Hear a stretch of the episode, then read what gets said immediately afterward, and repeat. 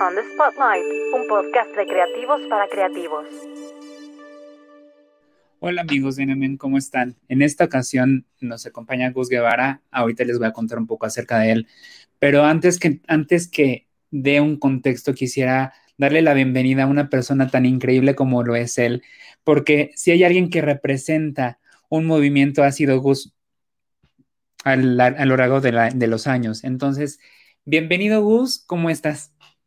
Hola, pues muchas gracias, muy contento de estar aquí en este espacio y muchísimas gracias por la invitación y además, bueno, qué, qué bonita presentación, mil gracias. No, mil gracias a ti. Pues miren, Gus Guevara es un activista, consultor y speaker. Eh, me puse a, irme a lo profundo de lo que él ha hecho y me quedó marcado algo muy, muy, muy en el fondo del corazón que, les voy a leer un pequeño fragmento que dice. Desde que tengo memoria me he enfrentado a la desigualdad por vivir con una discapacidad. He sentido y sido testigo del rechazo, la discriminación y exclusión, situaciones que me motivaron a trabajar en un mundo más justo y empático para todas las personas. Gus, quisiera preguntarte, eh, para empezar a entrar en contexto, ¿cómo ha sido para ti vivir en una minoría que si de por sí en la comunidad LGBT es una minoría, entre comillas, que cada vez está creciendo más y, abriéndose las puertas a nuevas, eh, nuevas oportunidades, nuevos rumbos, nuevas... Eh, se está diversificando y estamos eh, conquistando un mundo que ya era conquistado de por sí. ¿Cómo ha sido para ti tener una... Es que la palabra no es discapacidad, porque tenemos una capacidad diferente, pero tenemos la misma oportunidad. ¿Cómo ha sido para ti enfrentar todos estas, estas, estos baches que se te han impuesto por la sociedad? Sí, claro. Bueno, pues de entrada sí, pues vivir con discapacidad, sí, sí hay que aclararlo porque la discapacidad no es como, mm, hay que quitarle la, la emoción o la intención negativa a la palabra. O sea, el tema de que una persona viva con discapacidad no le quita valor, no la hace menos útil, no la hace menos digna, no la hace menos merecedora. Entonces creo que desde ahí vamos empezando a entender todo, ¿no?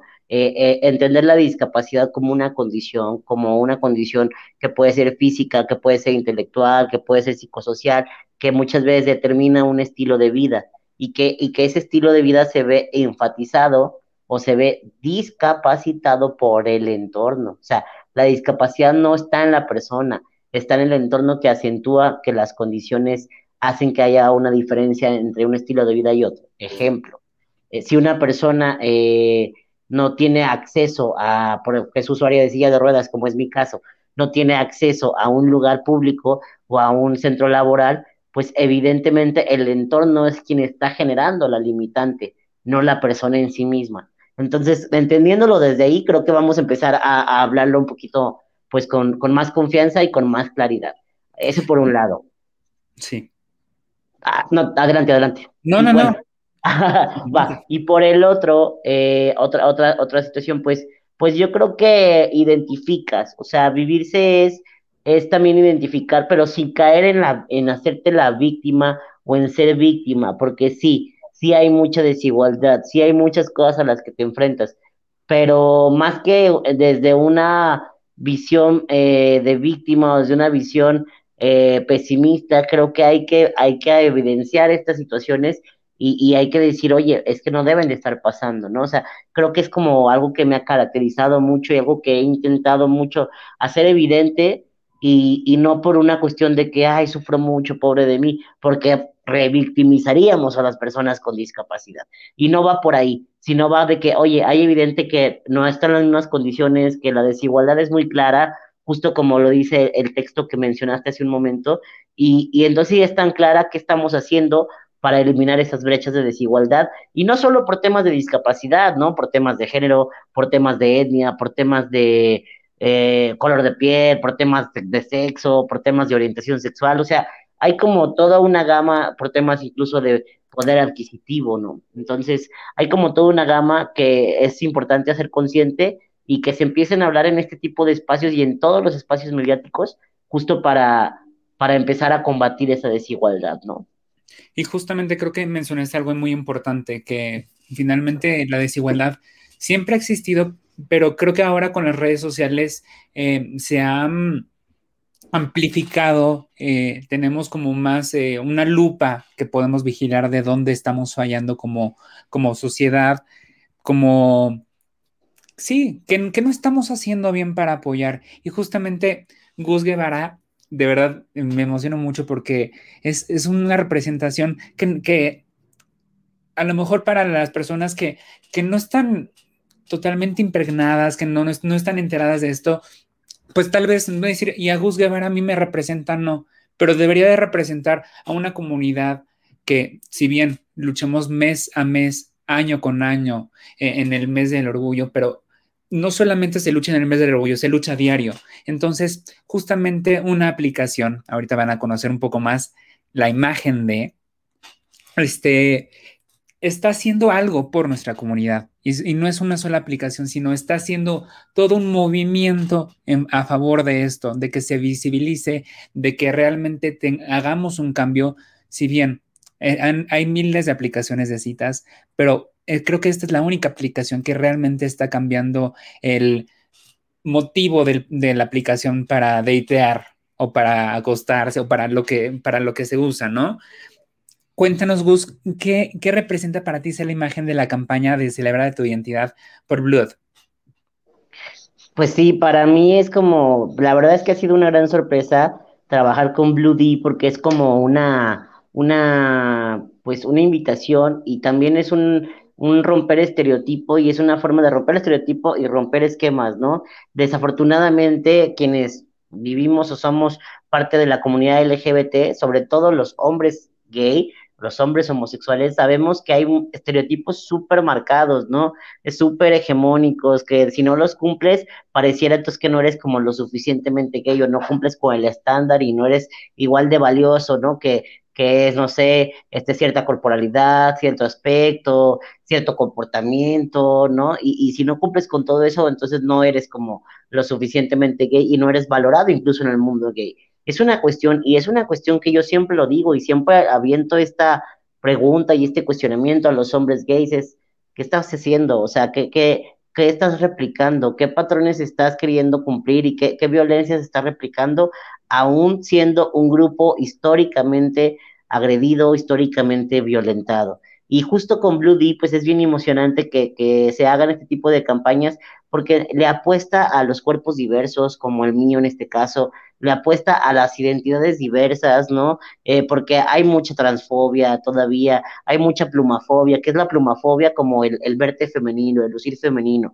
y hay mucho, eh, pues mucha gordofobia, ¿no? Si, si, no cumples con una característica física, pues no estás lo suficientemente buenón o, o marcado o esta onda, pues entonces ya no eres como valioso. Y es bien importante que las aplicaciones, en este caso Blue D con su campaña, impulse esto al interior de esta app de ligue, ¿no? De un formato de este estilo, porque, porque entonces también está diciéndole al mundo y allá afuera que, hey, todas las identidades, todos los cuerpos son valiosos, son merecedores de una cuestión o de un vínculo sexoafectivo, ¿no? Y, y no tendría por qué eh, tu usuario eh, generar como estigmas y estereotipos respecto a los cuerpos y a las identidades diversas, ¿no? Y justamente mm, me encanta tener a Gus aquí. Les voy a contar un poco acerca de él. Él es un activista por los derechos de las personas LGBT, porque sabemos que es una gama diversa, que, si bien antes decías es LGBT y se, daba solamente visibilidad a, las personas gay, eh, es ahora increíble tener visibilidad con todo, pero Gus posee la condición congénita de osteogénesis imperfecta, y Gus, me gustaría preguntarte, ¿cómo ha recibido la comunidad LGBT plus eh, este, este mm, cambio de paradigmas que está haciendo la aplicación Bluetooth? O sea, realmente es, como un golpe en la mesa y decir, hey, también nosotros existimos, pero como, como antes lo mencionaste, pues hay un estereotipo que ha impregnado a la sociedad de gay significa ojo eh, claro, rubio, este, claro este, cómo ha impregnado en México, sobre todo, que es un segmento, bueno, no, es un segmento, hay una comunidad que está muy estereotipada, que, que, solamente se usa plumas, que utilizan tacones, que no está mal para nada. O sea, pero, pero hay, como, como lo mencionaste, en nuestra misma comunidad LGBT, LGBT, nosotros nos echamos tierra. ¿Cómo te ha recibido a ti la comunidad LGBT con esta campaña? No sé, a ver, bueno, para responder tu pregunta, ¿se pueden decir como palabras altisonantes o así? ¿Se puede? Adelante. Ah, bueno. ok, ya, ya lo sé. Sí, bueno, voy a, y, lo pregunto porque es bien necesario y, y, está justificado el uso de esto, ¿no?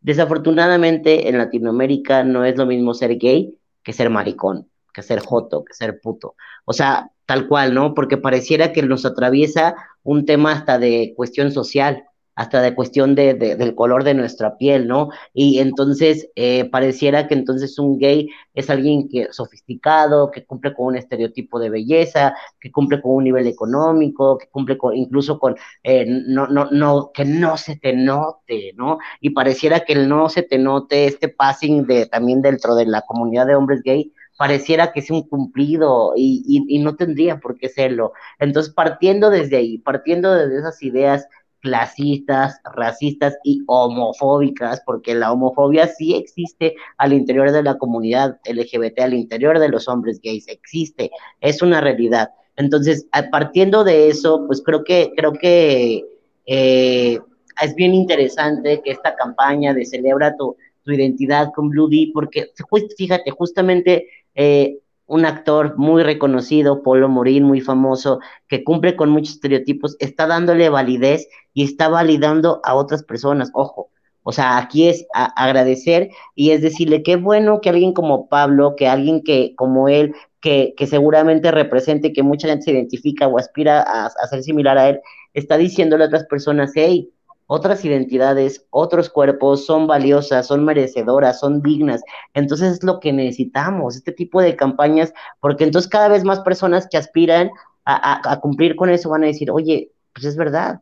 O sea, hay, hay todo un mundo, hay todo un abanico más allá de solamente el estereotipo que sigo replicando. Entonces, eso es bien, eso es bien bonito y creo que el impacto que eso pueda tener y que cada vez más marcas le están apostando a la diversidad, pues nos está diciendo que, que entonces el, mensaje ha sido adecuado. Si cada vez más marcas le están apostando, significa entonces que algo está cambiando y que está haciendo clic, ¿no? Quisiera preguntarte, por ejemplo, en Celebra tu identidad, como ahorita lo mencionaste con Pueblo Morín, anteriormente nosotros lo tuvimos en el mes del Pride y es una persona increíble, o sea, fuera de cámaras ustedes pensarán es mamón, no para nada. Un tipazo. es muy, un tipazo, sí. Y, él, a pesar de que, pues, no, no, sal, no fue la manera correcta de, de, de, salir, entre comillas, del closet, porque se abrió, porque diversidad de, temas que no, no, vamos a tocar ahora. Finalmente ahora él está en, en está en, em, encabezando este movimiento, como justamente lo dijiste tú, porque es el estereotipo y decir, dudes, acá también existen estas personas que no solamente yo por ser gay, por ser rubio, y esto solamente existo yo, existimos todos, y eso es, y todes, porque también, como lo mencionaste, hay personas que no, todavía no se visibilizan dentro de esta comunidad. Gus, quisiera preguntarte, con Celebra tu Identidad, que es la continuación de plataformas impulsadas como Blue eh, con Live Your Pride, ¿cómo ahora eh, van a, continuar esta, esta plataforma, este movimiento, porque sabemos que esto tiene una caducidad y que, las personas en ocasiones dicen, pues, ok, bonito, me uno, pero ¿y después qué sucede? Pues mira, si te soy bien honesto, eh, sí, sí, reitero, y eso es algo que, está, eh, que, que, es bueno y que, que, a mí me parece muy valioso eh, ya nada más como para cerrar el tema de Polo, o sea, e-, él pudo, como tú dices, las condiciones en las que se, se ventila o se hace pública su orientación no fueron las óptimas, pero él pudo haber hecho caso omiso, como muchas otras personas lo han hecho, ¿no? ¿Y, por qué? Porque a veces es mejor no hablar de eso que incomoda, no abanderar eso que genera ruido, porque Porque me puede privar de trabajos, de proyectos, de, de visibilidad, etcétera, y, y de verdad es bien, se agradece que, que figuras como él digan, ¿sabes qué? Lo voy a tomar, lo voy a abanderar y lo voy a hablar porque durante muchos años nos hemos escondido y durante muchos años no hemos dicho esto, ¿no? Eso por un lado, y nada más para cerrar, y es un tipazo y agradecerle muchísimo a Polo. Eso por un lado. Y por el otro, eh, justamente Eh, ay, se me, fue. se me fue un poco la pregunta. Ah, ¿qué sigue? ¿Qué sigue? Yo te soy bien honesto, no estoy muy seguro qué sigue como en toma de decisiones a, nivel de la marca o si pretenden continuar la campaña. Esto, esto te soy muy honesto, pero te puedo responder qué sigue desde lo individual. Yo te puedo asegurar que desde lo individual, las otras cuatro embajadoras, embajadores eh, que, que, estamos en, en este proyecto con Celebra tu Identidad, en esta campaña, te puedo asegurar que vamos a seguir trabajando ¿Por qué? Porque eh, si, si nos han invitado a participar es desde un reconocimiento al trabajo que ya hemos venido haciendo. No es algo nuevo, no es como que dijeron, ay, eh, vamos a elegir a alguien. No, creo que somos personas que durante años llevamos trabajando en diferentes causas, en diferentes, eh, digamos, poblaciones de toda esta gama de la LGBTTIQ más, y, y, que seguramente lo vamos a seguir haciendo, ¿no? Eh, y que qué padre y qué, qué bonito que Blue D se sume, pero, pero también eh, es, una, es un trabajo del día a día, como tú dices, no es un trabajo de una campaña, no es un trabajo nada más del mes del orgullo, es un trabajo del día a día, de todos los días. Y, y, y te lo digo porque es parte de nuestra realidad. Quienes participamos vivimos así, ¿no? Y lo vivimos desde el activismo, desde las organizaciones, desde el apoyo, desde el acompañamiento. Entonces, ¿qué sigue? Pues yo creo que va a seguir chambearle, porque vamos a seguir trabajando, ¿no? Esto es una realidad. Sí, porque sabemos que si bien, por ejemplo, aquí en Amencimos, siempre hemos abierto estos eh, conversatorios, justamente después del mes del Pride, en, si no me equivoco, dos meses después, el orgullo no se acaba, el orgullo se vive. Entonces también hablamos de temas que son reales en la sociedad, en la comunidad LGBT. Entonces, hablar de estos temas en, meses que no es el Pride, no, no, es como de, ay, no, solamente utilizamos a la comunidad por, porque pertenecemos a, y no queremos dar un mensaje erróneo.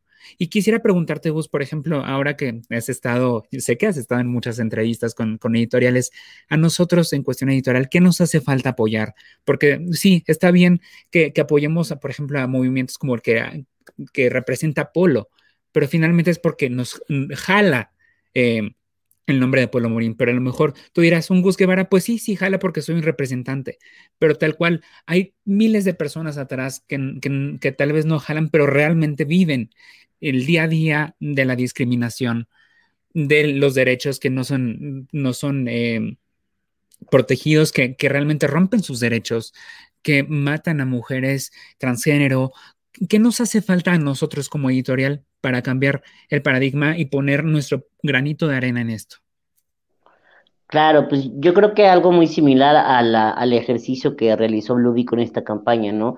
Se acercó a diferentes organizaciones con diferentes causas, ¿no? Que habla desde las personas trans, hasta las personas con discapacidad, hasta las personas migrantes, ¿no? Hasta las personas o las poblaciones que viven con VIH, que son muchas poblaciones que normalmente eh, suelen ser, o sea, es muy triste, pero suelen ser invisibles, ¿no? O sea, yo creo que a nivel nacional o internacional, seguramente no hay alguien así como con, con el reconocimiento, por ejemplo, eh, no sé, de millones de seguidores con discapacidad, con una persona trans, una persona con VIH. Sí hay muchísimas personas luchando en el día a día, en la cotidianidad, desde las ONGs. Y yo creo que la pregunta, pues, eh, se puede responder con acercándose a quienes están en el, en, ahora sí que en el campo de batalla, ¿no? Como en este caso creo que lo hizo muy atinadamente Bruti, ¿no? Se fue directamente con las personas que están ahí en el día a día, ¿no? Y que a lo mejor no tienen millones de seguidores, que a lo mejor no tienen eh, millones de suscriptores y, y, todo esto, pero que están ahí y están cambiando vidas y están apoyando a otras personas que lo están necesitando. Y son temas que poco se abordan, ¿no? Eh, como te lo dije, creo que son cuatro poblaciones muy clave y, hay un, muchísimo desconocimiento. Todas las violencias que se generan hacia las personas migrantes LGBT, por ejemplo, eh, toda la violencia estructural hacia las personas trans y con discapacidad, toda la eh, ignorancia, rechazo, segregación, y, incluso criminalización de las personas con VIH. O sea, son muchísimos temas que seguramente como editorial podrían ir abordando para ir educando a quienes nos, a quienes les escuchan, ¿no? Y ojalá que, ojalá que así sea. Y, y si yo puedo apoyarles en algo, cuenten conmigo. Y queremos dejar en algo, esta campaña no es pagada. No estamos hablando bien de la aplicación porque es pagada. Estamos hablando bien porque está generando un cambio, está generando un, un volantazo en la ruta que llevamos, que si bien, como, como se mencionó, hemos luchado por años por esto, vamos a pisar el acelerador con campañas como esta. Entonces, por eso es importante tener una voz como Gus Guevara con nosotros, porque a nosotros nos hubiera encantado tener a todas las personalidades que están en campaña, pero solamente con tener a Gus realmente es, es formidable tener a una personalidad así con nosotros que realmente vive, que realmente sueña, que realmente está día a día luchando por nuestros derechos y por tus derechos y por los derechos de todos, porque somos una comunidad y eso creo que lo debemos de entender día a día, no solamente en, ay, ok, eh, voy a decir una marca de carros, de, de, viajes, ¿no? Tú, tú, tú te sumas, pero no me proteges porque no te represento, no, dude. Blood o Blued o Bloody nos representa a todos. Completamente. Sí, yo creo que, que lo importante es justamente eso, el, el, el origen, las intenciones de la, de la campaña, ¿no? Y, y, creo que es como lo más importante, que el mensaje, que el mensaje quede ahí, ¿no? Justamente. Y Gus, me gustaría terminar esto preguntándote, ¿qué nos hace falta cambiar? Ya te pregunté por lo editorial, pero en lo personal, porque sabemos que si bien de nuestra parte estamos tratando de, poner nuestro granito de arena. Personalmente, ¿qué nos hace falta como comunidad LGBT de aquí a 10 años tal vez? Eh, pues, ay, qué, pronto, ya, ya, ya, no se acabó muy pronto esto. Pero bueno, sí, pues, ¿qué, ¿qué, nos falta? Yo creo que una, una cuestión que se necesita es eh, cuestionar nuestros sesgos inconscientes. Vamos a hacer un ejercicio bien rápido. Y, quiero que me lo digas, que me ayudes un poquito. ¿Qué es lo primerísimo? Así, me vas a decir la primera adjetivo. Adjetivo es una palabra que califica al sujeto. Entonces, en este caso, ¿qué es lo primero que se te viene a la mente, por ejemplo, cuando te dicen ruso? No entiendo. Así, o sea, bueno, eh, o sea, literal, no entiendo. O sea, una persona de Rusia, ¿qué es lo primero que se te viene a la mente cuando te dice una persona de Rusia? ¿Cómo es? Rubia. ¿Cómo? Rubia. Rubia, ok. Pero eso es como de característica y de actitud. Mamona. Ah, ah, eso, ahí está. Esto es un sesgo inconsciente. Eh, de manera inconsciente, todas las personas, y ojo, no es personal, eh, al contrario, nada. todas las personas, este, todas, todas, todas, tenemos sesgos inconscientes. Y son estas cosas que, que hemos aprendido con las experiencias, con lo que nos ha enseñado los medios, la academia, el entorno social. Entonces, creo que hay que cuestionar nuestros sesgos inconscientes. Si yo te pregunto, no lo voy a hacer, pero si yo te pregunto por una persona con discapacidad, a lo mejor alguien va a decir problema, a lo mejor alguien va a decir inspiración, a lo mejor alguien va a decir no. Si te pregunto con una persona trans, a lo mejor van a decir eh, muchos prejuicios, estereotipos o, o temas que existen en torno. Entonces, yo creo que mi recomendación es eh, a nivel personal, como me lo pediste, cuestionar nuestros sesgos inconscientes. ¿Qué sesgos inconscientes tengo yo de ciertas personas? ¿Y cómo puedo yo cambiar eso? Y la mejor forma de cambiarlo es con la empatía. ¿Y cómo generas la empatía? Acércate. Yo tengo un tema con las personas trans que no he podido resolver. Conoce a una persona trans, pregúntale, siéntelo, convive, y entonces te lo juro que se te van a romper esas ideas y esos arquetipos que traes aquí arraigados. Eso a nivel de lo, desde lo personal. Y ahora desde lo colectivo que sigue, siguen muchas luchas. Eh, y, yo creo que es nuestra obligación apechugar y aventar, digamos, dejar pasar y dejar que tomen la batuta lo que es las personas trans y las personas no binarias. Todo la no binaridad y las personas trans son las que necesitan un reconocimiento inmediato y necesitan que se les deje de juzgar, de criminalizar y de negar derechos. Y de burlarse también. exacto, claro, y como hombres, eh, como hombres gay, como hombres o mujeres bisexuales, como mujeres lesbianas, creo que de verdad tenemos ya este compromiso de dejar pasar y dejar decir, estamos aquí, vamos a pechugar por ustedes, vamos a ayudarles a todos ustedes a que esto sea una realidad. Entonces, los próximos 10 años, el futuro es no binario y el futuro es trans, definitivamente. Concuerdo contigo y creo que como al inicio se mencionó, siempre ha estado en, pues sí, el, gay no representa a toda la comunidad, es una, es un, una letra de todo ese abecedario enorme que somos como comunidad.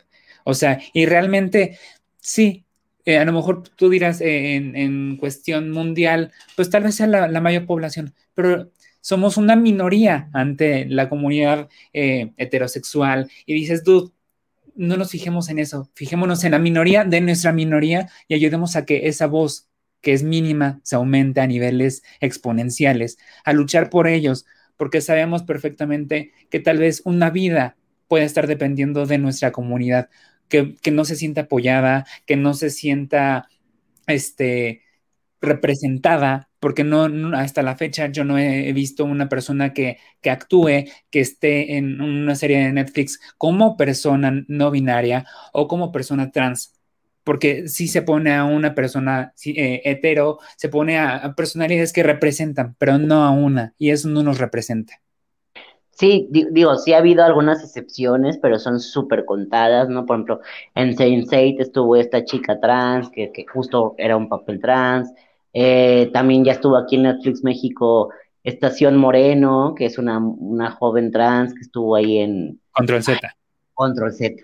Y ahorita está en... Ahorita está... Eh, en, o sea, en Gossip Girl, ¿no? En el remake o algo así. Entonces, digo, sí hay, pero son muy contadas y, creo que debe de ser una normalización. Y lo mismo pasa, por ejemplo, con las personas con discapacidad, ¿no? Hace poco salió esta película de Netflix, producción de Estados Unidos, que se llama Corre, donde la protagonista vive una discapacidad, pero en la vida real también la vive. Entonces, estamos empezando a cambiar estos paradigmas y estas ideas de, invadir espacios y de, de representaciones, ¿no? O sea, si hay personas que pueden representarse a sí mismas en la pantalla, démosles la oportunidad. O sea, es momento de eso. Entonces, de verdad creo que eso es súper valioso, muy importante y de verdad que como hombres gays sobre todo tenemos que dejar pasar y darle visibilidad y darle un soporte porque porque les toca, porque ya es momento. Sí, el cambio es ahora, no es mañana, es ahora. Completamente. Gus, mil, mil gracias por estar con nosotros. Esperamos que esta no sea la única vez, no solamente por una campaña, porque como lo dijimos, eh, la campaña pues tiene un cierto límite de tiempo, pero la campaña de nosotros es día a día. Claro, no, pues gracias a ustedes, de verdad, muchas gracias a ti por la invitación. Estoy bien contento de estar aquí, se me pasó súper rápido. Y bueno, pues no olviden, no olviden que celebrarse a ustedes mismos, a ustedes mismas, a ustedes mismas, eh, sentirse, sentir ese orgullo, defender su dignidad y, y nunca más permitir que alguien les haga sentir menos, ¿no? Sean como sean, nunca permitir que nadie les haga sentir menos. Y creo que. tenemos conexiones reales. Por supuesto, por supuesto. Mil gracias, Gus, y esperamos tenerte pronto aquí. Muchas gracias, un abrazo y saludos a todos. On the Spotlight, un podcast de creativos para creativos.